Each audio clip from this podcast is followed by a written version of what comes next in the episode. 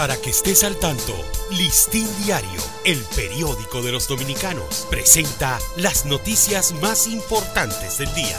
Hoy es lunes 19 de julio de 2021. Una telaraña envuelve el caso del magnicidio en Haití. Nuevas revelaciones en torno a las investigaciones sobre el asesinato del presidente Jovenel Moïse convierten en una especie de telaraña un caso en el que resultan sospechosos, además de ex militares colombianos, agentes haitianos responsables de la seguridad del mandatario revelan que agente dominicano tuvo acceso a datos sobre asesinato de Moïse. Salta a relucir la mención de un agente de inteligencia dominicano del que se dice tuvo acceso a información sensitiva sobre los responsables del magnicidio, según fuentes del periódico El Tiempo de Colombia empresa de aviación se desliga de trama. La empresa de aviación Elidosa, que le brindó servicio a supuestos involucrados en el complot para matar a Moïse, se desvinculó de ese caso al afirmar que transportó a esas personas, al igual que lo han hecho con decenas de personalidades del mundo que deciden viajar con una compañía como esta que suma más de 10 mil pasajeros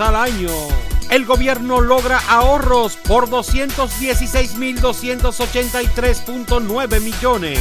En lo que va de año, el gobierno en voces de distintos actores ha anunciado ahorro en las finanzas públicas de más de 216.283.9 millones, además de un 20% de lo que se destina a los viáticos gubernamentales. Escándalo. En edición de este lunes les ofrecemos los resultados de una amplia investigación periodística en la que participaron más de 17 medios de comunicación del mundo sobre el sofisticado equipo para espionaje denominado Pegasus que se desarrolló con tecnología israelí.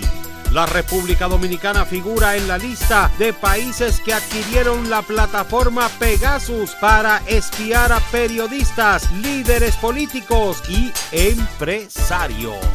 Para Listín Diario, soy Dani León. Para que estés al tanto, Listín Diario, el periódico de los dominicanos, presentó las noticias más importantes del día.